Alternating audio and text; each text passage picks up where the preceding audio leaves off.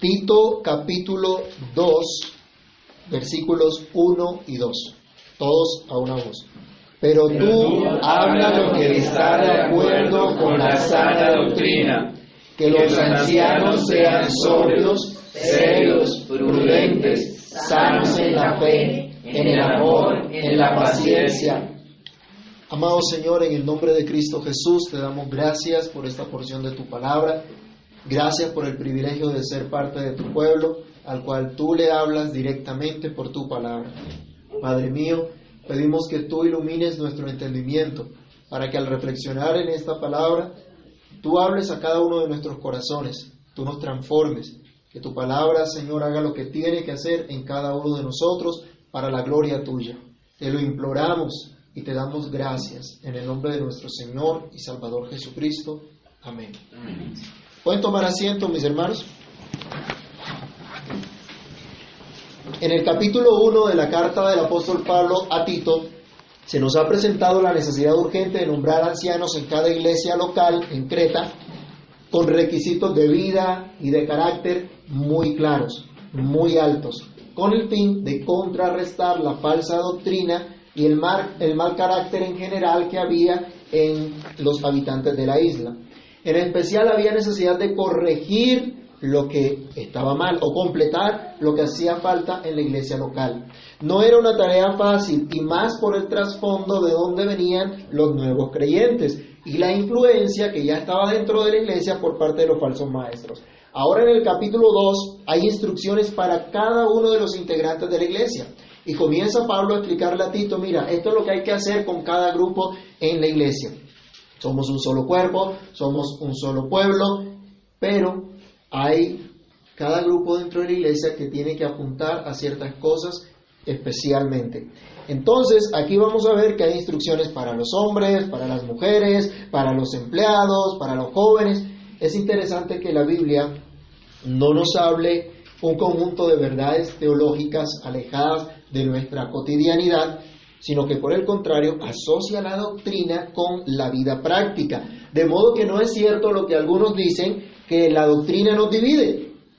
Si no hay doctrina, no puede haber una vida de fe, una vida práctica que de, verdad agrade a Dios. No puede haber una vida de piedad y de verdad. En estos versículos vamos a, enfocarnos hoy en la necesidad de enseñar la sana doctrina y cómo afecta la sana doctrina especialmente a los hombres mayores de la iglesia. Así que no pueden salir las mujeres porque tienen que escuchar esto también. Pero vamos a hablar algo muy específico que los hombres tienen que modelar para el resto de la iglesia y para los que están a su alrededor. Entonces, lo primero es enseñar la sana doctrina. La tarea de Tito no era ocuparse eh, en palabrerías, en cosas raras. Tito tenía que entrenar, capacitar y tenía que nombrar ancianos en cada ciudad. Tenía que colocar los líderes de la iglesia. Cuando hablamos, cuando les digo aquí ancianos en este momento, estoy hablando de los obispos o supervisores que debían cuidar de la iglesia en Creta conforme a los requisitos bíblicos para ello que vimos en el capítulo 1. Para cumplir esa tarea de capacitar a la iglesia habría que cumplir también eh, ese, propósito de nombrar los ancianos. Eran muchos los oponentes a, a que la iglesia se desarrollara. Era mucha la tarea que Tito tenía por delante, pero tenía que ocuparse en esto. En, enseñar la sana doctrina en lugar de la vana palabrería. En el capítulo anterior habíamos visto que ya habían algunos falsos maestros que estaban enseñando lo que no era correcto. ¿Qué estaban hablando ellos? Vana palabrería. Tito, en cambio, no podía dejarse enredar de esas cosas.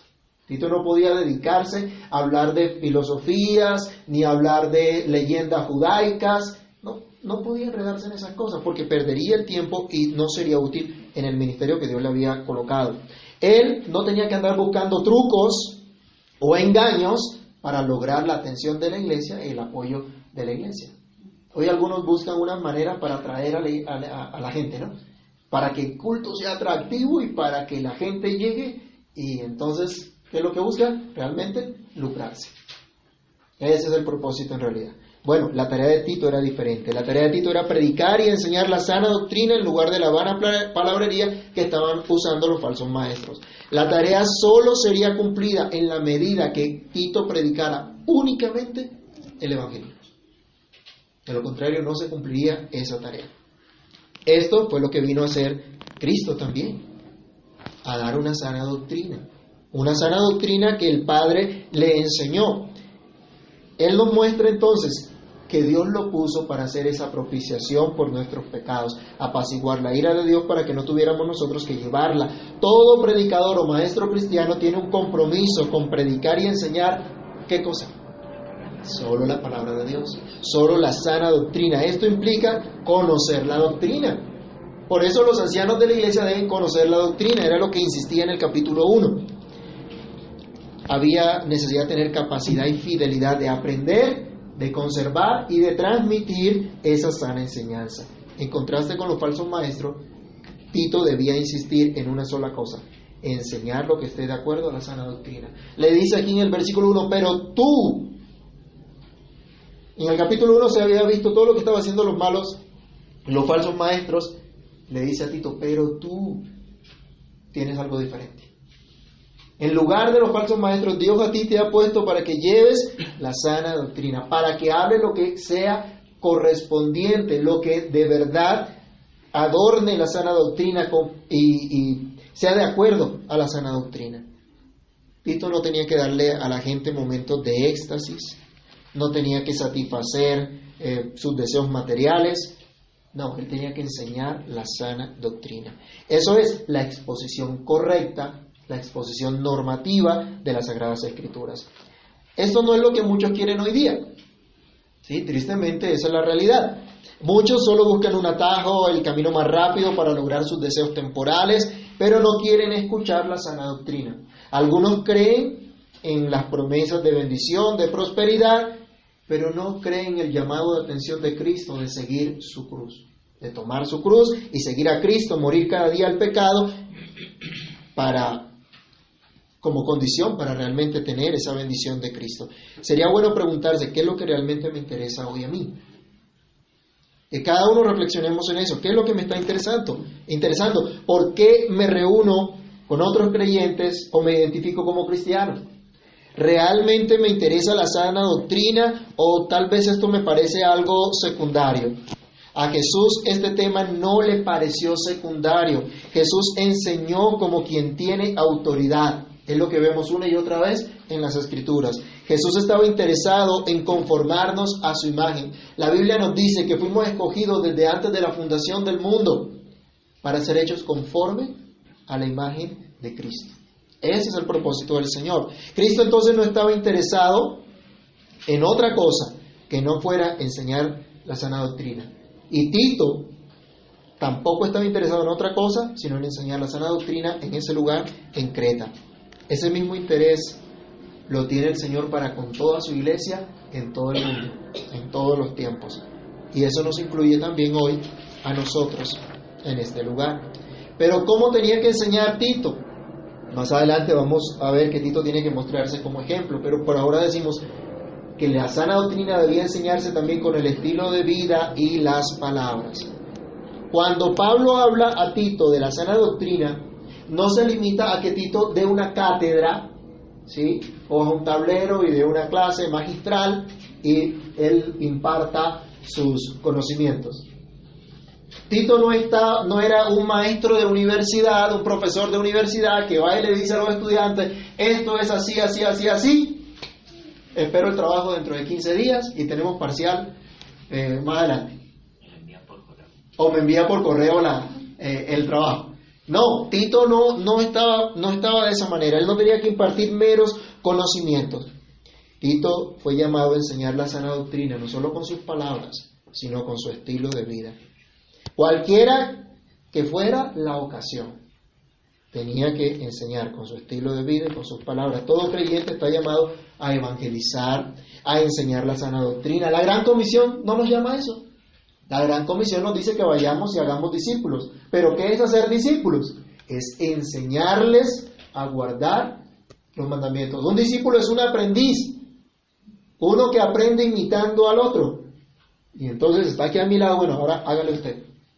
Pero tiene que verme a mí.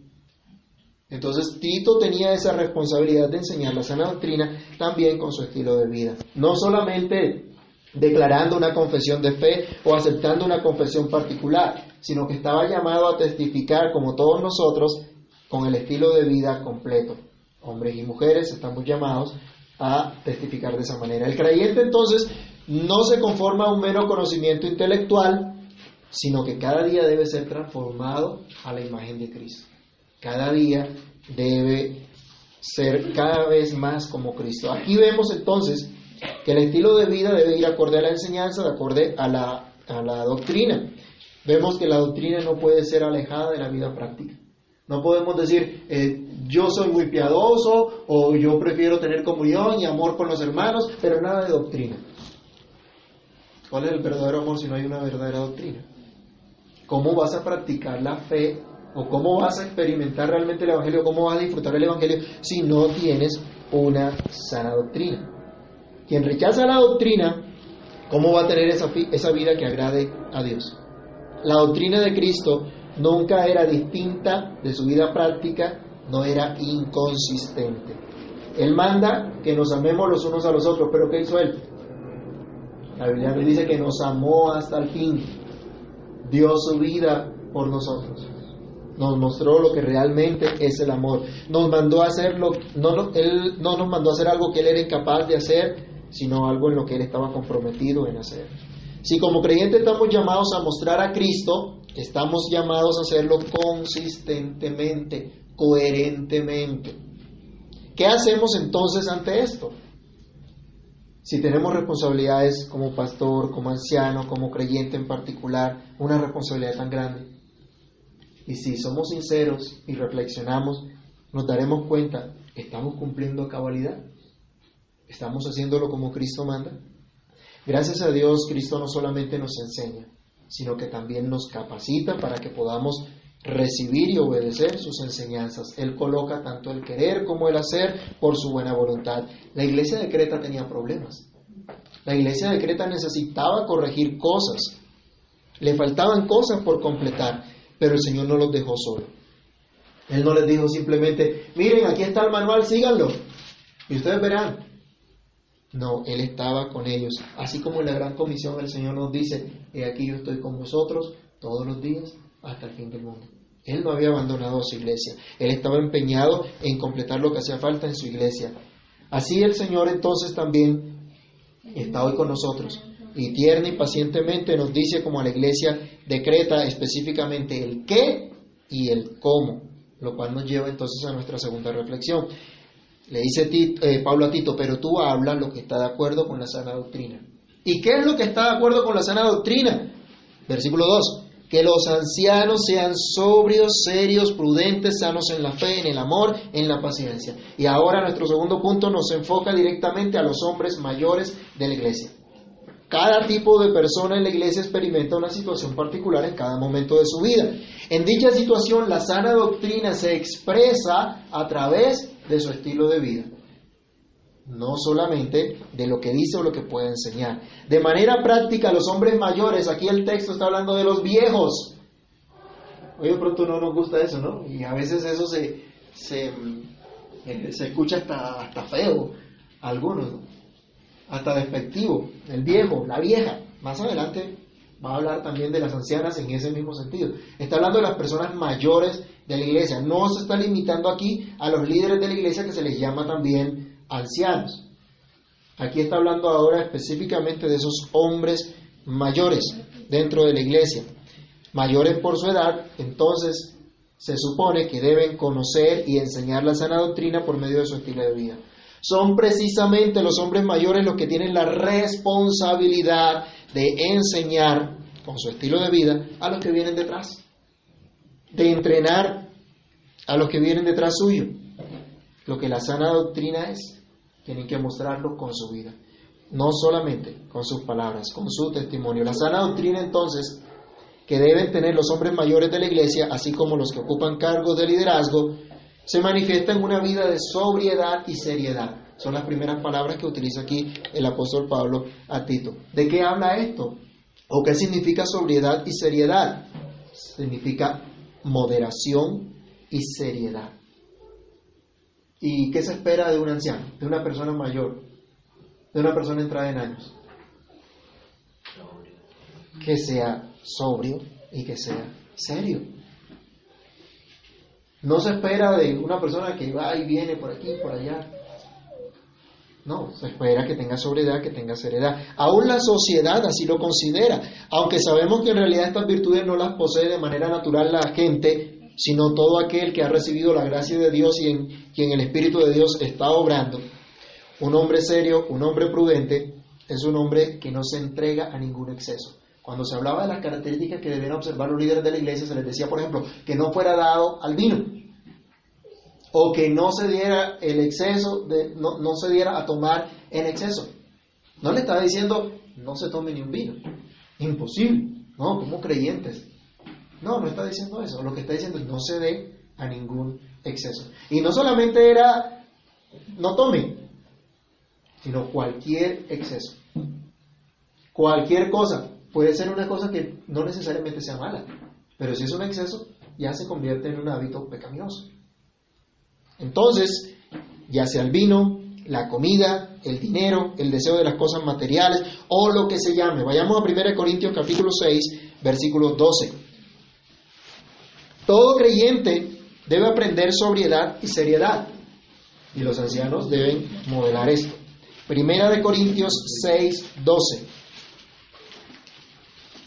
Todas las cosas me son lícitas, mas no todas convienen. Todas las cosas me son lícitas, mas yo no me dejaré dominar de ninguna. Si me dejo dominar de algo, entonces voy al exceso. Entonces voy a pecar contra Dios. Pablo decía, tengo toda libertad, pero no por eso debo irme a exceso alguno. Dios me ha dado toda libertad. Algunos dicen, no, es que me prohíben aquello, me prohíben esto. Tenemos total libertad. Pero Pablo decía también, todas las cosas me son lícitas, pero no todas me convienen. No todas van a ser de beneficio para mí. No todas me van a hacer crecer, no todas me van a edificar. Entonces dice, yo no me voy a dejar dominar de ninguna. Un hombre entonces sobrio y serio es un hombre respetable, que a lo largo de los años ha entendido lo que realmente es importante en la vida. Y no llega viejo comportándose como un niñito que no tiene claro para dónde va. Hay excepciones, pero por lo general, en esa etapa de adolescencia,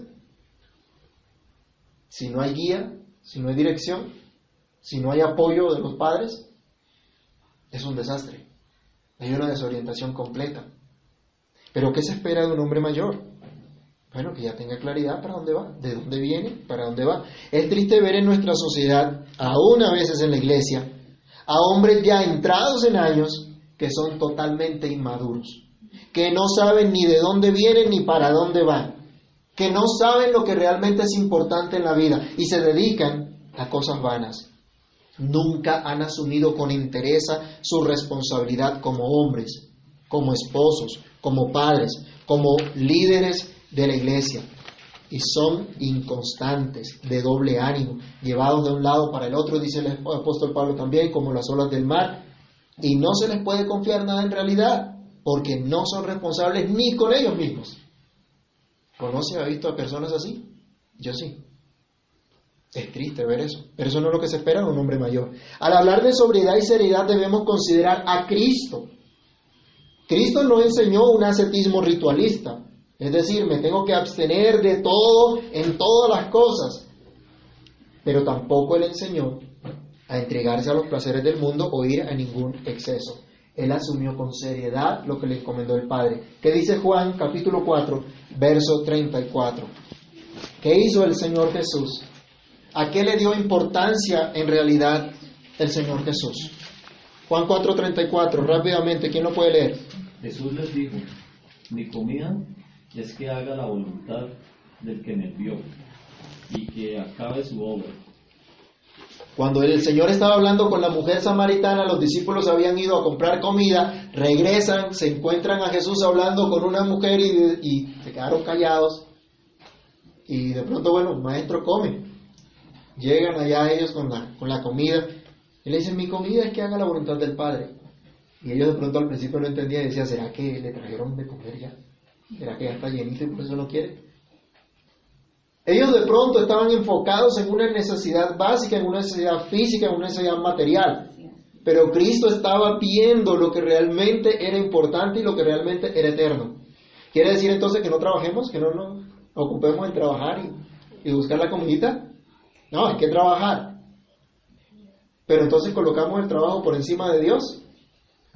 Y como tenemos que trabajar, entonces no vamos a la iglesia porque es que tengo que trabajar. Tengo que trabajar, entonces no tengo tiempo ni para orar, ni para abrir la Biblia un ratico en la semana. No, no es así. Jesús decía, mi comida es que haga la voluntad del Padre. Se dedicó a hacer la voluntad del Padre, era lo más importante. Cristo nos ha dado libertad. Podemos disfrutar de todas sus bendiciones temporales, así como de sus bendiciones eternas. Pero Él nos manda a poner todo empeño en las cosas que son eternas, no en las temporales. Pablo decía, las cosas que se ven son pasajeras, las que no se ven son eternas. ¿Y si trabajamos solamente por las cosas pasajeras?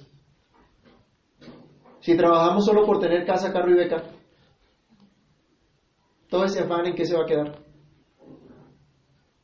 En algo que va a desaparecer. Esta casa durará algunos años, pero no va a durar toda la vida. Y si nos enfocamos solamente en tener casa, Dios nos llama entonces a que miremos qué es lo, lo, lo, eterno, lo que permanece realmente, lo que realmente es importante. Uno de los apóstoles antes de seguir al Señor Jesús había pensado que lo más importante en su vida era el dinero y se convirtió en un estafador. Imagínense, cobraba impuestos y de los impuestos sacaba su tajada. ¿Será que de ahí fue que aprendieron también algunos hoy en día? Que cobran los impuestos y los impuestos sacan su tajada. Este hombre se había enriquecido muchísimo y por su pueblo era odiado. Pero un día Cristo llegó a su vida y su vida fue transformada. Este publicano y curador de impuestos, luego de un verdadero encuentro con Jesús, se comprometió en restituir abundantemente a todo aquel que hubiese defraudado, aunque su fortuna se viera menguada. Este hombre entendió que era lo importante en la vida y asumió con seriedad esa importancia, evitando toda clase de exceso y viviendo en sobriedad. Cristo transformó la vida de Mateo y es, ese Cristo es el mismo que estaba hablando a los cretenses y que nos habla también hoy a cada uno de nosotros. Y nos dice a todos nosotros, en especial a los varones, los varones de mayor edad, no pueden perder más su tiempo en ninguna clase de exceso. No pueden seguir viviendo sin entender lo que realmente importa en la vida. Es tiempo de asumir su responsabilidad como cabeza de su hogar, como líder en la iglesia, con templanza y seriedad. La sana doctrina se manifiesta entonces también en una vida de prudencia. Se espera de los ancianos que sean habladores, boquiflojos, podríamos decir, ay, es que se me, se chispoteó y dijo lo que no debía decir. No, se espera que sean prudentes. Entre los jóvenes es muchas veces común ver el orgullo de algunos por ser capaces de hacer ciertas locuras, por seguir sus pasiones sin imponerse límites propios, por tomar decisiones a la ligera sin considerar cuidadosamente las consecuencias de las mismas. Es común ponerse al lado de estos jóvenes para ayudarles y aprender, que aprendan a tener dominio propio y que puedan madurar. Un ejemplo de ello nos da la escritura, Proverbios 1, del 1 al 4. ¿Cómo podemos ayudar a nuestros jóvenes a que aprendan a madurar, a que aprendan a ser prudentes. Bueno, la Biblia nos dice aquí qué es lo que hay que hacer. Y hay un llamado de un padre hacia su hijo para que entienda cómo puede alcanzar eso.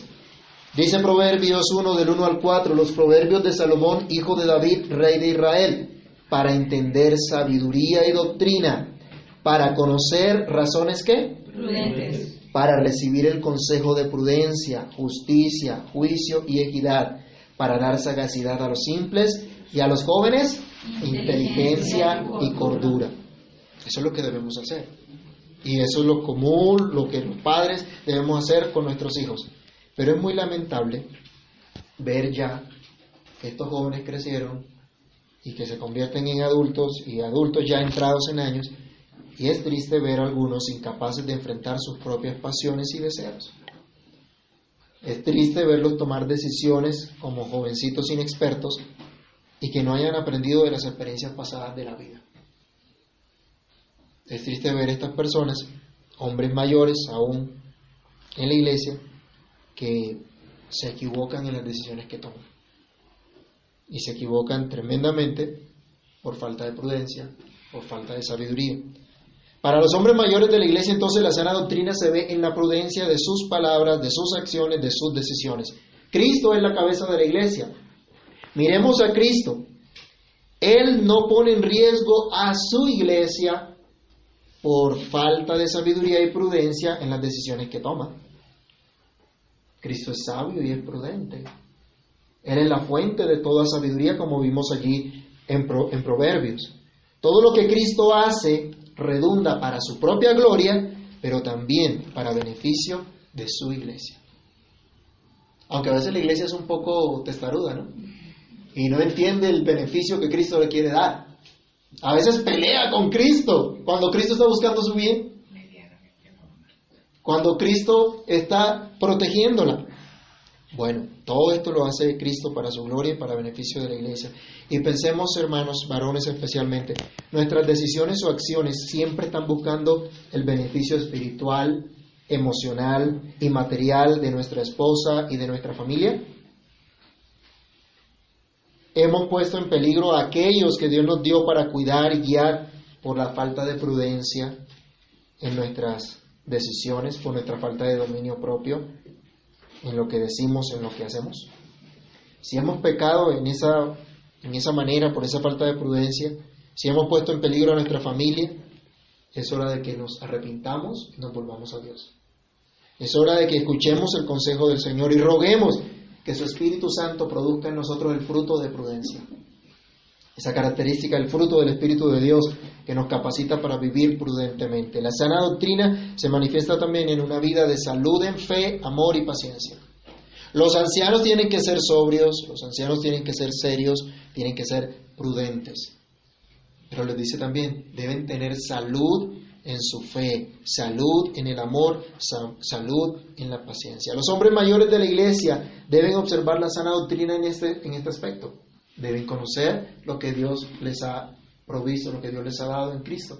Tienen que conocer el Evangelio. Por eso es que los varones de la iglesia, Dios los puso como cabeza y deben cuidar de su casa y deben enseñar a su familia. Dios le va a pedir cuentas a cada varón por cómo está guiando a su familia. ¿Qué le enseña a su familia? No, pero es que mi esposa no, no, no quiere aprender. Usted es la cabeza. Se tiene que enseñar con su ejemplo. Y con su palabra tiene que conocer las escrituras. A sus hijos tiene que enseñarlos. La palabra de Dios no vuelve al vacía y tenemos promesa de parte del Señor. La enseñanza del Señor debe llevar a los hombres entrados en años a confiar cada vez más en Dios. Entonces los hombres tienen que ser sanos en la fe. Y esto implica una confianza mayor en Dios. Los jóvenes a veces se desaniman, ¿cierto? Arrancan un proyecto y pasó algo y entonces, ah, ya no sigo. ¿Será que los hombres mayores podemos darnos ese lujo? Los que hemos llegado al cuarto piso y más, ¿será que podemos darnos ese lujo? ¿Mm? Ay, vamos a intentar por aquí, vamos a intentar por allá y, ay, no, ¿sabe qué? Mejor no ya no tenemos ni siquiera el tiempo para darnos ese lujo, ¿no? Ya no nos van a alcanzar los años para andar probando por aquí y por allá. Debemos tener claridad para dónde vamos. Y si no la tenemos, hay que volvernos al Señor y darnos, pedirle a Dios que nos dé la sabiduría que necesitamos. Y debemos aprender a confiar más en el Señor.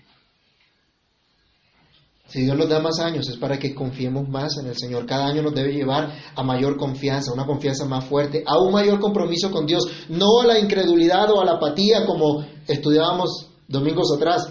Pablo, después de muchos años de servir al Señor y sufrir por la causa de Cristo, estando en peligro, pudo decir, yo sé a quién he creído y sé que es poderoso para guardar mi depósito para aquel día. Tal vez un recién convertido tenga dudas, Tal vez un recién convertido pueda tambalear, Pero el que ha experimentado una vida con Dios puede decir, Jehová es mi pastor, nada me faltará. Un hombre mayor puede decir, joven fui y he envejecido y no he visto justo desamparado ni a su descendencia que mendigue pan. Nos habla de confianza, de crecimiento en Dios. Un hombre mayor debe experimentar una vida saludable, también dice aquí, en el amor. Ese amor filial. A veces se piensa que cuando una persona eh, eh, avanza en años, se va volviendo viejo, se va volviendo entonces también cascarrabias. Y no es así. Ese no es el deber ser. Por el pecado muchas veces ocurre, pero eso no es lo que Dios nos llama. Había un hombre muy fogoso de joven, un hombre que alguna vez se le, se le, se le obstaculizaron al paso de su Señor y le dice al Señor, Señor, ¿quieres que oremos para que caiga fuego del cielo y los consuma por no habernos dejado pasar? El Señor le dice, no, tú no sabes de qué espíritu eres. Pero pasados los años, cuando este hombre ya era un anciano, nos habla, el que ama a su hermano es de Dios, el que no ama a su hermano no ha conocido a Dios. El apóstol Juan aprendió a amar y nos habla, sus epístolas están llenas de ese amor. Él fue el que escribió que Cristo nos amó hasta el fin. Él fue el que escribió que Cristo nos amó para que también nosotros pudiéramos amarnos unos a otros. Entonces, un hombre mayor tiene que crecer entonces en ese amor. Debe ser sano en ese verdadero amor que no hace nada indebido, que no busca lo suyo, sino que se preocupa realmente por lo que es de Cristo. Eso fue lo que ocurrió con el mismo apóstol Juan. Un hombre mayor entonces no se espera que sea una persona testaruda, una persona obstinada, que haga prevalecer su, voluntad por encima de los demás, sino que al contrario, es pronto para escuchar, para respetar, oír las opiniones de los demás y si es necesario, con mucha paciencia corregir a los demás cuando estén desviados. Pero es un hombre capaz también de soportar pacientemente todas las adversidades de la vida, asumir las pruebas que, que vengan en su vida con fe, sin atemorizarme, atemorizarse cuando viene la dificultad. Un hombre que puede decir, como el apóstol Pablo, también de esta situación me librará el Señor, también me ayudará. Hombres sanos, dice acá, en la fe, en el amor, en la paciencia. Pacientemente esperé a Jehová y él me oyó y oyó mi clamor. Me libró de todos mis temores puso mi pie sobre peño, enderezó mis pasos, me sacó de ese lodo cenagoso de la desesperación. Y también dice, puso un cántico nuevo. Así que los hombres mayores estamos llamados a adorar al Señor, a exaltar a nuestro Dios con nuestras vidas y enseñar a los que vienen detrás nuestro. ¿Estamos experimentando esa vida saludable en fe, en amor y en paciencia? Seguro que las mujeres también tienen que aprender esto. Pero como somos cabeza, Dios nos puso como cabeza en nuestros hogares y en la iglesia, ¿quiénes son los primeros que deben mostrar cómo es eso? Los varones. Y los hombres mayores especialmente. Esto es lo que Cristo nos enseña a todos y es lo que los hombres mayores de la iglesia deben exponer con su vida como sana doctrina. Esto es lo que Cristo está formando y quiere formar en los suyos. Esto es lo que debemos pedir a Cristo absolutamente todos. ¿Qué se pide pues entonces de los varones de la iglesia y en especial los hombres mayores? una vida de salud espiritual, una vida inspiradora para sus hijos, una vida que enseñe a otros lo que es el Evangelio. Pero cumplimos con eso que se nos pide a cabalidad. Pasamos el, examen con alta calificación. Todos debemos observar salud espiritual, hombres y mujeres, niños y ancianos. Todos debemos experimentar sana doctrina y todos debemos mirar a Cristo para poderlo lograr. Solo Cristo puede formar esto en sus hijos. Y Él lo está haciendo. ¿Cómo? Por su palabra, por su espíritu. Clamemos entonces con fe, pidamos al Señor que esta enseñanza sea una realidad en cada uno de nosotros. Que seamos capaces de reconocer nuestras faltas y mirar a Cristo para así experimentar su poder corrigiendo, restaurando y caminando hacia donde Él nos ha llamado, para recibir, para vivir realmente para la gloria de Dios, para proclamar con nuestra vida la grandeza del Señor de forma integral lo que realmente significa la sana doctrina, lo que realmente es el Evangelio. Mujeres, ¿qué pueden hacer ustedes? Mujeres, oren por sus esposos. Oren por los hombres de la iglesia, por sus hijos, por sus hermanos. Ayúdenlos desde su rol como madre, como esposa, como hermana, de acuerdo a lo que la Biblia les enseña, para que estos hombres puedan cada día ser como Dios quiere. Así Dios va a ser glorificado en ello, pero ustedes también van a ser beneficiadas. Las niñas, jovencitas, ¿cómo hacemos entonces? ¿O qué pueden hacer ustedes? Oren a Dios por los hombres de la iglesia, por el que seguramente un día Dios les dará como esposo. Clamen a Dios que les dé hombres temerosos del Señor, que asuman su responsabilidad. No se fijen en los galanes que empiezan por ahí a, a rodearlas y que no tienen ni idea de para dónde van. Eso no les sirve para nada. Al contrario, les va a obstaculizar, les va a dañar, les va a torcer el camino. Oren al Señor, pidan a Dios que haya hombres de verdad que puedan cumplir con lo que Dios dice. Así entonces van a tener ustedes hombres que las amen, que las protejan y que manifiesten la sana doctrina por donde quiera. Clamemos al Señor. Padre que estás en los cielos, en el nombre de Jesús queremos darte gracias por este tiempo que nos regalas.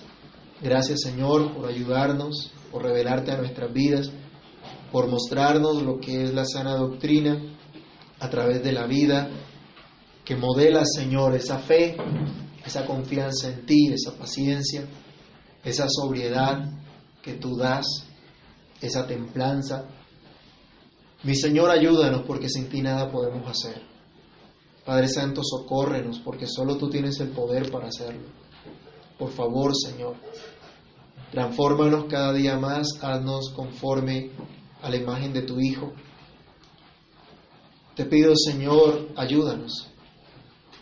Ayúdanos, Señor, a cada uno como varón, acá, los que estamos aquí hoy, que hemos reflexionado en este pasaje. Danos la gracia de aprender de ti lo que es la sana doctrina y de poderla modelar en donde tú nos has colocado alrededor de nuestra familia, que podamos enseñar, Señor, a nuestra familia lo que es la sana doctrina que nuestra familia pueda ver en nosotros esa sobriedad, esa seriedad, esa prudencia que nos es necesaria, Señor, esa salud en la fe, en el amor, en la paciencia, para que así prediquemos cabalmente el Evangelio. Capacítanos, Dios, ayúdanos, ayúdanos en nuestros hogares, en nuestras relaciones, Señor, para que podamos tener ese temor tuyo, que podamos enseñar a nuestros hijos, a los otros varones que vienen detrás, a darles un buen ejemplo, Señor, a enseñarles con tu palabra, con nuestro estilo de vida, lo que tu palabra nos enseña. Capacítanos para ello, Dios, y dirígenos para la gloria de tu santo nombre. Óbrate también, Señor, en cada una de las mujeres, de las jovencitas, de las niñas, guárdalas y permíteles comprender, Dios, que tu palabra les provee, les habla de hombres que realmente te amen, que vivan para tu gloria. Guárdalas, Padre Santo, líbralas y ayúdalas. En Cristo el Señor pedimos todo esto y te damos muchas gracias sabiendo que tú eres poderoso para hacerlo para la gloria de tu santo nombre.